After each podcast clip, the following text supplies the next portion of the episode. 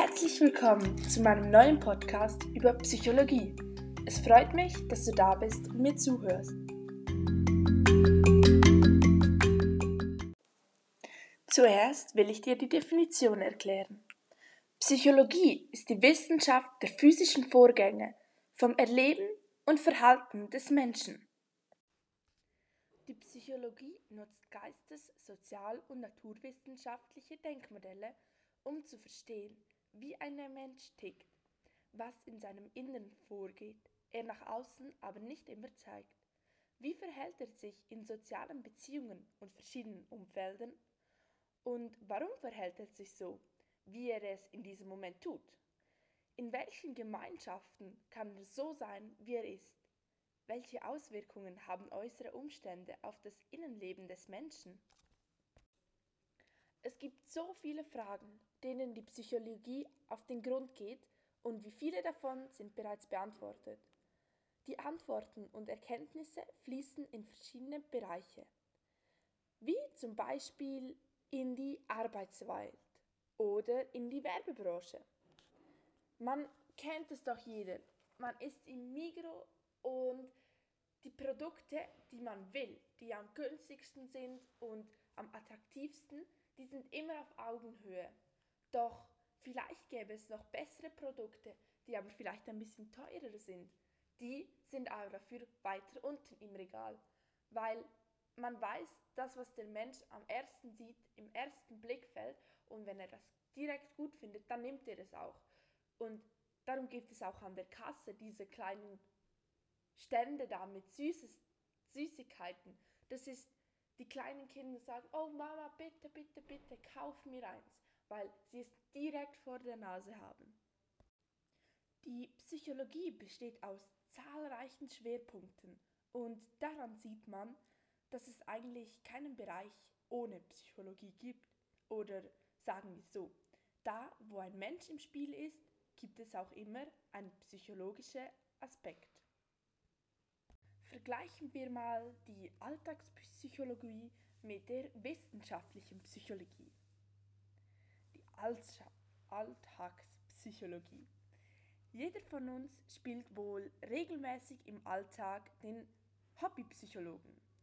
Denn jeden Tag gibt es Situationen mit anderen Menschen, in denen wir uns in Erklärungen versuchen. Warum hat mein Gegenüber nun dieses oder jenes gesagt oder getan? Hat es damit zu tun, dass... Punkt, Punkt, Punkt. Oder wir machen Vorhersagen, was Person X sagen oder tun wird. Unsere Vorhersagen und Erklärungsversuche machen wir an bestimmten Indizien fest, vielleicht an Erfahrungswerten oder Beobachtungen mit gesundem Menschenverstand oder einem Bauchgefühl. Anders ist es bei der wissenschaftlichen Psychologie, um die es hier generell geht. Da es sich bei der Psychologie um eine empirische Wissenschaft handelt, müssen alle getroffenen Aussagen auf systematischen Beobachtungen beruhen.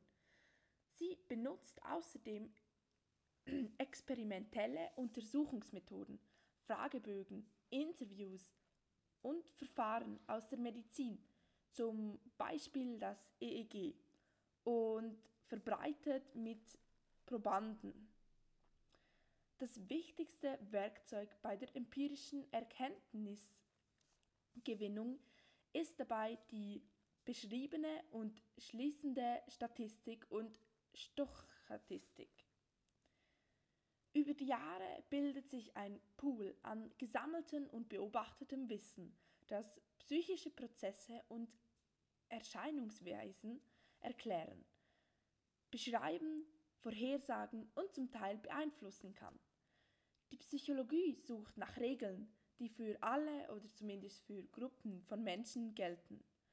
Auch wenn unbestritten ist, dass jeder Mensch einzigartig ist, so gibt es doch nicht zu unterschätzende Ähnlichkeiten. Klar ist, dass es immer Einzelfälle gibt. Diese werden aber weniger von der wissenschaftlichen Psychologie erforscht, sondern dies ist vielmehr der Bereich der Psychotherapie. Nun kommen wir noch zu der Frage, was leistet Psychologie?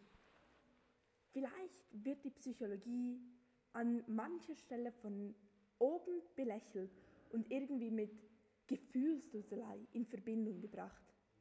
Dabei ist die Psychologie so viel mehr und durchdringt jeden unserer Lebensbereiche.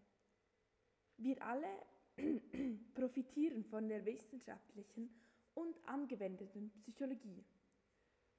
Zum Beispiel bei Ängsten, Verlusterfahrungen und traumatischen Erlebnissen, damit wir die verarbeiten können. Bei präventiven Gesundheitsarbeit, bei Stressvermeidung, um den gesunden Umgang mit Stress zu lernen, um unser Kauf um unser Kaufverhalten zu analysieren und beeinflussen, persönliche Fähigkeiten herauszuarbeiten und sie bestmöglich zu nutzen. Und Psycho Psychologie hilft im Guten und im sozialen Miteinander. Nun kommen wir noch zu dem Namen Psychologie. Die Wörter stammen aus dem Altgriechischen. Genau, wenn ich Wörter sage, meine ich das eine Wort Psyche, was so viel wie Seele und Gemüt bedeutet, und das andere Wort, Logos, was so viel wie Lehre und Wissenschaft bedeutet.